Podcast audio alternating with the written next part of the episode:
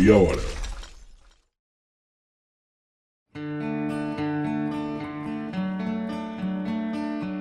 Bom dia, boa tarde, boa noite para você que está me ouvindo agora. Meu nome é Vitor Augusto, professor de Geografia e Atualidades, e nos próximos 30 minutos eu te garanto que você irá entender muito mais sobre uma das buzzwords do ano, que é o sports washing.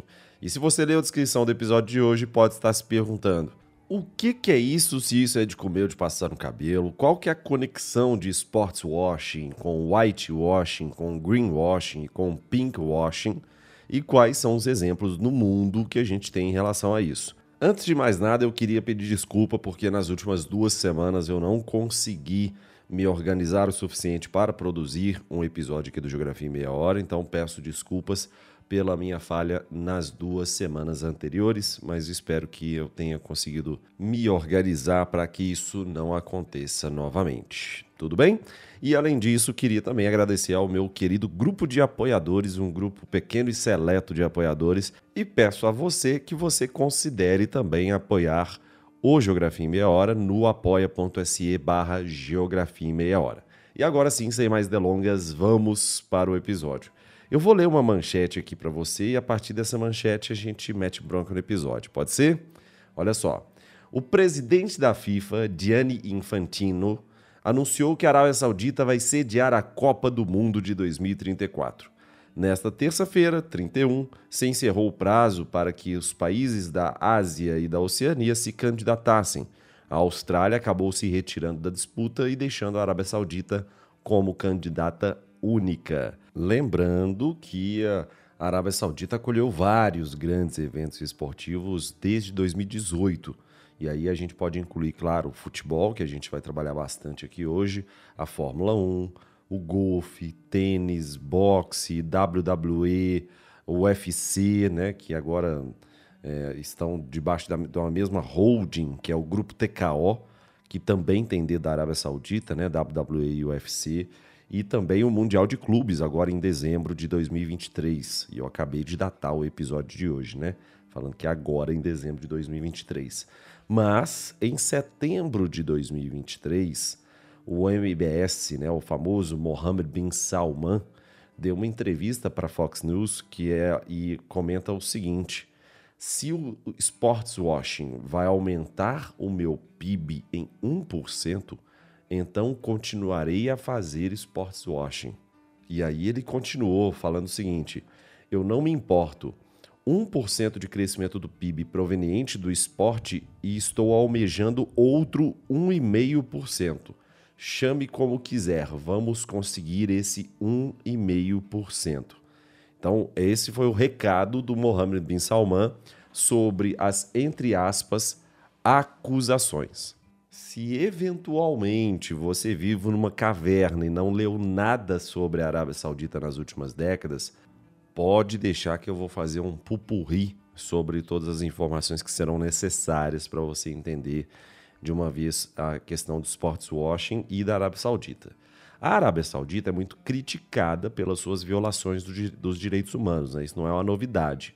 Só para ilustrar isso, em 2022, 81 homens foram executados num só dia e é, é um histórico realmente assombroso tá, em relação a essas execuções por parte da Arábia Saudita.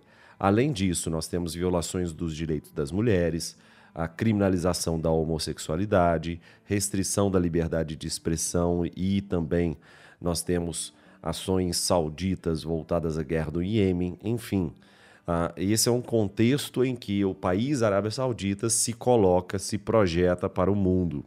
E essa posição internacional, esse tipo de projeção internacional, foi muito prejudicado também pelo assassinato em 2018 do Jamal Khashoggi.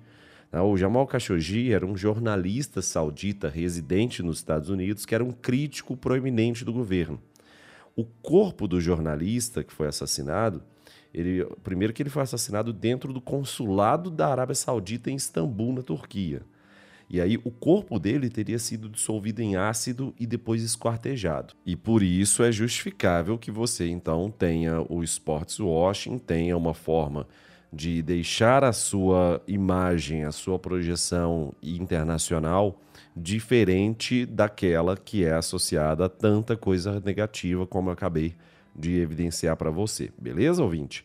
E aí, eu acho que a primeira preocupação que eu devo tomar aqui na produção desse podcast é de não cometer orientalismo ao falar sobre essa questão, assim. É, é, muito fácil apontar o dedo para a Arábia Saudita e dizer que ela está querendo deixar opaco seu histórico de ferimento aos direitos humanos com os recentes investimentos no futebol. Então, bora usar o futebol para esconder o fato de que somos uma monarquia absolutista violenta e sanguinária. Ao mesmo tempo, o sports washing é um termo que se aplica para tantos países, mas tantos países, que eu estou para te falar que, no fundo, no fundo, o esporte é uma ferramenta fundamental para todos eles. E claro, como sempre, em todos os episódios aqui do Geografia em Meia Hora, eu fui buscar as bases acadêmicas para poder uh, endossar o que eu estou falando aqui. E é muito legal, assim, porque academicamente existe uma tonelada de publicações que envolvem o esporte e também a transformação política de um país.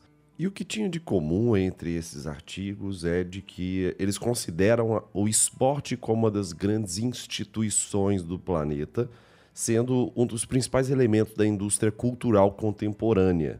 E consideram também o esporte como um dos fenômenos socioculturais mais relevantes do final do século XX e resgata, né, remonta uh, com, a partir de cada povo, a partir de cada período histórico e uh, coloca o esporte como tendo um, um destaque refletindo a essência de um, de, de um determinado povo. E aí eles tratam também o esporte enquanto cultura, porque deriva das tradições, das artes, dos meios de comunicação, e por isso que é possível encontrar nos esportes os reflexos da própria civilização humana. E aí, nesse caso, nós temos uma relevância muito grande, evidentemente, dos esportes como um instrumento da indústria cultural. E se é um instrumento da indústria cultural, evidentemente também vai ser utilizado como uma ferramenta, seja de soft power por alguns países, seja de instrumentalização e sanitarização da sua imagem para fora. Ah, no caso da Arábia Saudita, não foge a essa regra. Em janeiro de 2022, rolou um papo na mídia do Reino Unido que um grupo apoiado pela Arábia Saudita tinha comprado o time que é o Newcastle United. E, uh, esse é um, é um clube, para quem não acompanha esse futebol inglês, é um clube da Premier League, é um clube da primeira divisão do futebol inglês. Tá? E nessa onda, muita gente começou a falar sobre a lavagem desportiva ou o sports washing. E essa crítica, ela foi promovida, ela foi gerada por uma diversidade imensa de pessoas, desde representações internacionais como a Anistia Internacional, ao mainstream dos países, a representantes da, da, da, da classe acadêmica, enfim. Foi uma grande quantidade de pessoas e setores de atividade diferentes que acabou taxando a Arábia Saudita enquanto promotora de sports washing. Só para a gente não ficar sempre batendo na tecla da Arábia Saudita, né, que é que está em voga agora. Em 2015 a gente teve os, os Jogos Europeus, Jogos Olímpicos Europeus, salvo engano, em Baku, no Azerbaijão. E uh, o país, vamos dizer assim, que não tem um histórico muito bom em relação aos direitos humanos. E em 2015 circulou muito, foi o, o, a grande explosão do termo sports washing na mídia justamente nesse contexto. E foi um contexto em que diversas pessoas, diversos ativistas foram presos, diversos jornalistas também foram presos, criticando a escolha de Baku, no Azerbaijão, como sede dos Jogos em 2015. A partir de então, o termo sports washing começou a ser pulverizado na, no, no, nos jargões populares e até o chegar no ponto que em 2018 o famoso Oxford, dicionário de inglês, adicionou o verbete sports washing e agora, portanto, nós podemos falar de um verbete oficializado. E aí eu fui buscar os verbetes e as explicações do, dos dicionários e é muito interessante porque tem algumas explicações mais simples. Então, exemplo, O Simon Chadwick deu uma definição legal dizendo que é uma forma de um país desviar a atenção das coisas ruins usando o esporte. Olha que definição interessante, né? Uma forma de um país desviar a atenção de coisas ruins usando o esporte. E claro que tem definições mais elaboradas e, e também que fazem mais conexões. Então, tem, tem muito chão pela frente para a gente entender isso de fato, tá? Tem a, a, ver, por exemplo, tem uma conexão com outros termos como o whitewashing e o greenwashing. E aí vamos começar pelo whitewashing aqui. Whitewashing tem uma tradução interessante para o português do Brasil, que é o, a caiação. Então, o que, é a caiação? É, é meio que um termo que vem da pintura, sabe? tipo quando alguém usa tinta barata para esconder algum defeito na parede. Mesmo que o pintor saiba do problema, para quem não entende muito, a parede parece perfeita. E a, essa é a ideia. Esse conceito de esconder algo foi usado em vários contextos, desde política até a justiça. Um resumo da ópera aqui seria o seguinte: nós temos três coisas: um problema escondido, uma tentativa de ocultá-lo e não resolver o problema de verdade. Essa, esse é o propósito, essa é a ideia por trás do termo whitewashing ou do termo caiação. Agora, falando sobre o greenwashing, esse termo veio um pouco depois. A primeira vez que ele apareceu foi num texto de 1986, escrito por um ativista ambiental, que é o Jay Westerveld. E é interessante porque ele percebeu que um hotel estava dizendo que estava protegendo o meio ambiente ao pedir para os hóspedes usarem menos toalhas. Mas na real, isso também ajudava o hotel a economizar dinheiro, evidentemente, já que gastavam menos lavando as toalhas. Hoje, o greenwashing é quando uma empresa diz que é eco-friendly, mas não é bem assim. Esse termo começou a ser muito mais usado na década de 90, lembrando que a década de 90 foi uma baita década de transição de, uma, de um mundo com uma preocupação cada vez mais voltada para as pautas ambientais, colocando a agenda ambiental, entre aspas, como prioridade. E eu falo entre aspas porque, a despeito de toda a preocupação ambiental que existe no planeta, Lembrando que a década de 90 foi muito importante porque o maior encontro ambiental do século XX aconteceu na década de 90, né, a Rio 92. Além disso, nós tivemos uma, uma relevância muito grande, pois a partir da, da, de 1995, em Berlim, nós tivemos a Conferência das Partes, né, as famosas COPs. Então, nós temos encontros anuais para discutir essa temática, o que também evidencia uma relevância muito grande da pauta ambiental, mas Uh, o que se vê de greenwashing por aí também não está no gibi, né? Tá de sacanagem.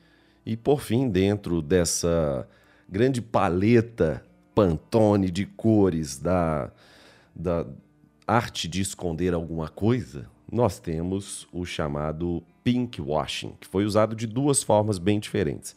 A primeira é quando empresas colocam aquele, aquela logo cor-de-rosa, de combate ao câncer de mama em seus produtos, mas na verdade não ajudam tanto assim essas instituições. Tipo, ou não doam nada ou doam uma quantia bem pequena, sacou? Mas o pinkwashing que mais aparece nos estudos é quando empresas e até mesmo governos mostram apoio à comunidade LGBTQIA, uh, só para aparecerem mais moderninhos e progressistas. Nessa onda, o país que leva mais críticas, evidentemente, é Israel. Alguns dizem que Israel usa o fato de serem mais abertos aos direitos LGBTQIAP+, para desviar a atenção de outros problemas, como violações dos direitos humanos, enfim, e a, toda a exploração de uma população civil palestina na, na, Cisjordânia, por exemplo, mas isso aí é papo de outros episódios, tá? E além desse pinkwashing, tem um rola um papo também sobre a lavagem vegana, a vegan washing, que é a ideia de que Israel estaria usando o veganismo, que está super em alta por lá, para se mostrar como um lugar progressista e tirar o foco de outras polêmicas. Em ambos os casos, o objetivo de Israel parece ser, né, evidentemente, melhorar sua imagem, especialmente para a galera do Ocidente. E isso lembra um pouco da, do sports washing também, né? Do sport washing, que em geral tem a mesma premissa, segue essa mesma premissa, que é quando os governos tentam desviar foco de atenção de coisas polêmicas, né? Desviar atenção de coisas polêmicas, se associando a marcas, eventos famosos, enfim, é tudo uma questão de imagem, né? E agora, finalmente, voltando para o sports washing, nós temos diversos exemplos, e não apenas recentes, a gente pode lembrar que os nazistas usaram os Jogos Olímpicos de 1936 para divulgar as suas ideias e o esporte teve um papel crucial nisso também no contexto da Guerra Fria. E só nos últimos 30, 40 anos que realmente os estudiosos começaram a se ligar de verdade no poder que o esporte tem, como ele pode ajudar um país a passar uma mensagem, influenciar o que o mundo pensa ou até mesmo dentro das relações entre os países. Um outro caso que é muito icônico e sempre recebe bastante atenção quando a gente pensa em sports washing, já que eu citei Guerra Fria, né? Vamos, vamos verticalizar em cima desse exemplo.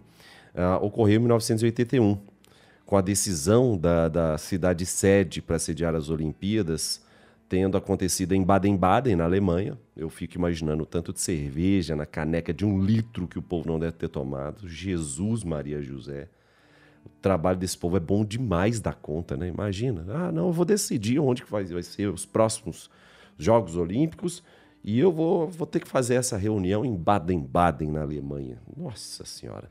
Tinha duas cidades no páreo só, que eram Nagoya, Nagoya no Japão, e Seul, na Coreia do Sul. O, teve uma publicação interessante, que é do The Washington Post, que eu li uh, no dia 4 de outubro desse ano, que era o seguinte a, a manchete era a seguinte, ó. A candidatura bem-sucedida da Coreia do Sul para sediar os Jogos Olímpicos de verão de 1988 em Seul parece ter levado a liderança do país um passo mais perto dos objetivos de melhorar sua imagem internacionalmente e consolidar o poder, poder político a nível interno. Agora vamos para a contextualização. Em 1981, a Coreia do Sul sofria de problemas econômicos e instabilidade política. Menos de dois anos antes, o general Chun Do-hwan tinha tomado o poder através de um golpe de Estado e rapidamente presidiu um massacre de manifestantes estudantis em Gwangju e a prisão do ativista da oposição, que era o Kim Dae-jung. E, obviamente, então fazia muito sentido que uh, o, o, o termo sports washing fosse aplicado, porque em 1988 nós temos as Olimpíadas em Seul, na Coreia do Sul, e foram Olimpíadas que contribuíram para poder aliviar essa desestruturação causada por esse período do final da década de 70 e início da década de 80. E aí sim é um excepcional exemplo de como que os sports washing po podem operar, vamos colocar dessa forma. Então, traduzindo tudo, já que eu dei espaço para contextualizar sobre todas essas buzzwords, né, que são palavras da modinha, né, que estão no hype, e também usei essa, esse momento inicial aqui para poder falar sobre questões históricas do sports washing, vamos embora para o que chama a atenção da mídia agora. Aqui entra um conceito bem interessante que eu abordei no episódio do G30, que chama K-pop é melhor que MPB. Inclusive, que delícia de episódio, tá? Mas, enfim, o conceito fundamental para a gente aqui, que eu gostaria de abordar, é o nation branding. De uma forma resumida, podemos definir o nation branding como políticas de promoção que comparam um país a uma marca. Eu citei esse exemplo no episódio do K-pop é melhor que MPB e vale a pena a gente retomar. O Japão pratica o nation branding a partir de um projeto chamado de Cool Japan. Então, é um projeto que sistematizou a indústria cultural para poder elevar a condição do Japão a uma potência de influência cultural para o mundo. Tá? Estados Unidos tem isso também com Hollywood, Hollywood é um instrumento de nation branding dos Estados Unidos. A forma como os Estados Unidos uh, criam padrões culturais internacionais, claro, gente, super ocidentalizado, com um padrão pasteurizado de Hollywood, mas é inegável que eles conseguem a partir de Hollywood, a partir da, de Hollywood sendo uma ferramenta, sendo o, o, uma forma de operacionalizar esse nation branding americano, eles conseguem realmente ditar padrão de beleza, ditar padrão de comportamento, ditar hábitos adquiridos, costumes, ou seja, influenciar culturalmente o planeta todo. Então, a Índia tem isso também com Bollywood, e eu comentei sobre isso no episódio do K-pop é melhor que MPB, e é curioso porque a, a, Índia não tem apenas Bollywood, né? Bollywood é uma das indústrias cinematográficas indianas, mas a Índia, salvo engano, tem outras, no plural, indústrias cinematográficas também. Depois eu vou estudar mais sobre para poder trazer isso aqui para vocês. A Nigéria também, a Nigéria é um importante centro de produção, produção cinematográfica no mundo e tem a, a conhecida como Nollywood, né? a, a indústria cultural, a indústria cinematográfica nigeriana.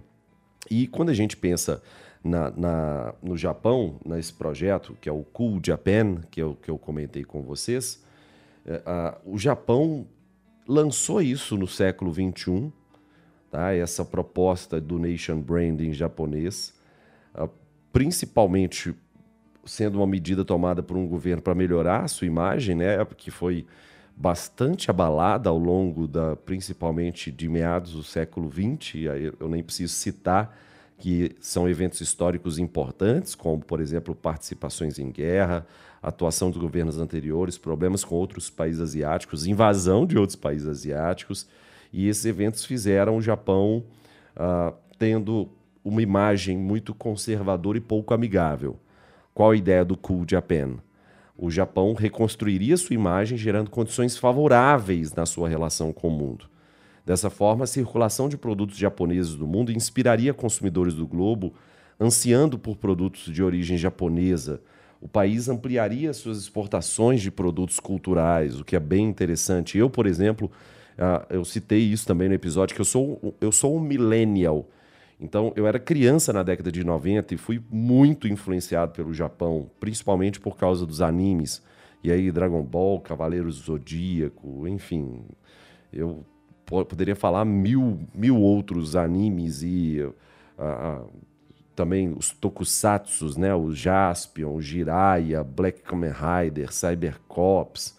Ah, tem, tem mil desenhos e séries que eu assisti na minha infância, aqui na década de 90 no Brasil, e que definitivamente tem o dedo muito forte dessa desse soft power japonês e que eu também dei vários outros exemplos no caso da Coreia do Sul com o K-pop e o tanto que isso movimenta a economia. Então, fazendo um paralelo, entenda, a, a, a, a economia da Coreia do Sul hoje é mais robusta, é mais parruda também devido aos investimentos no K-pop, no K-beauty, no K-drama e em todas as outras facetas que esse nation branding, que essa reestruturação, esse rebranding da Coreia do Sul recente promove. Então é muito interessante que, que a gente realmente entenda. O Brasil deveria influenciar o mundo de uma forma muito mais significativa com grandes ícones e grandes símbolos que a gente tem. Dentre eles, claro, sendo considerado como país do futebol, já tem uma via de penetração muito fácil em diversos mercados no mundo somente por causa disso. Então, a, a, saindo um pouco desse nation branding e voltando para o, o sports washing, o uso político do esporte pode acontecer tanto pelo aparelhamento do poder político institucional, quanto por grupos que buscam reivindicar direitos políticos e transformações sociais. Então, pode ser, traduzindo isso, ah, eu estou falando de aparelhamento do poder político institucional pelo próprio Estado.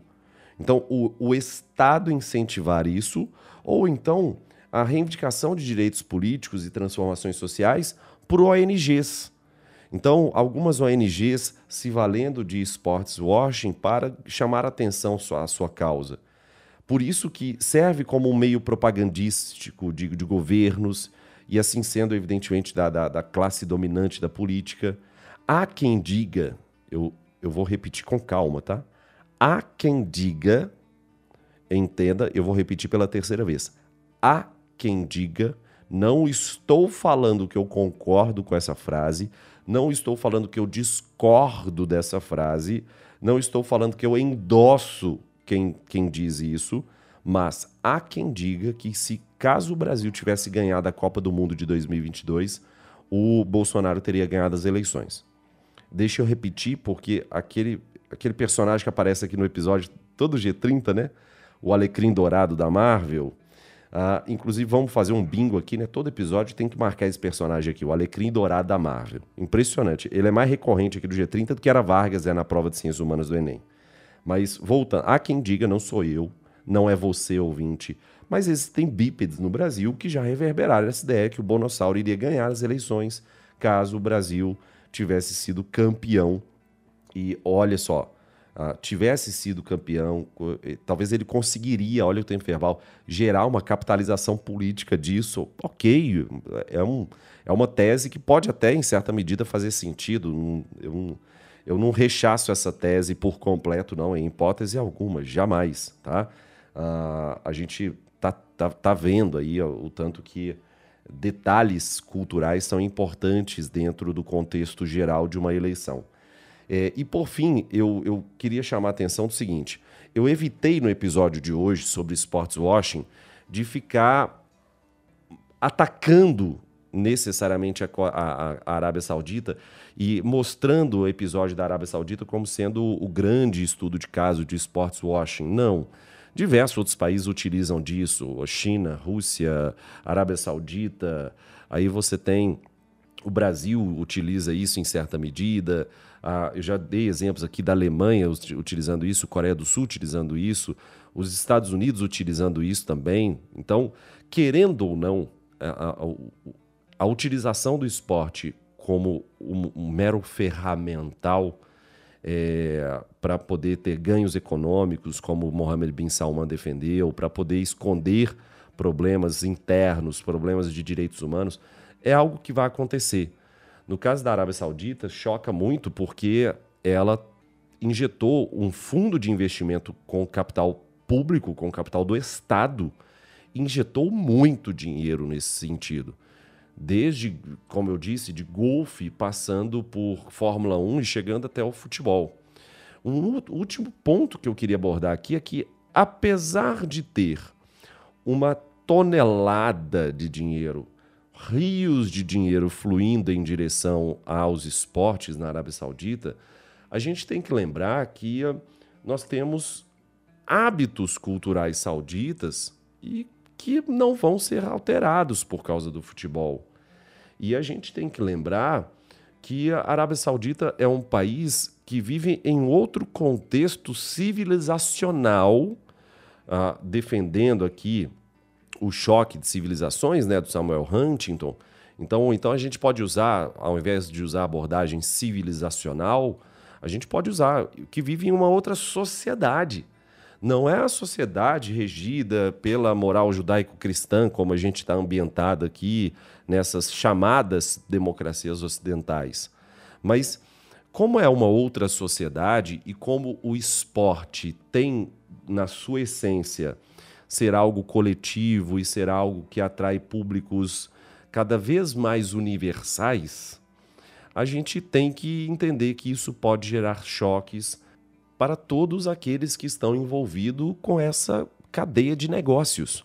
Porque o esporte ele não, se, não, ele não se esgota, em hipótese alguma, no campo de futebol. Então, é uma indústria gigantesca que vai se movimentar, é uma, uma demanda de pessoal, uma demanda de profissionais e de trabalhadores que vai ser realocada para morar na Arábia Saudita, para morar em qualquer um dos países que esteja promovendo sports washing e, consequentemente, esse choque de realidades de você passar a morar na Arábia Saudita e viver debaixo da tutela jurisdicional desse país, isso pode acabar gerando bastante rusgas. E é por isso que eu não acredito que a, a questão do sports washing e todo esse encantamento do mundo com esse volume gigantesco, nababesco de dinheiro que a, que a Arábia Saudita está despejando nos, nos, nos esportes, com destaque para o futebol, eu não acredito que isso venha a ter uma longevidade muito grande.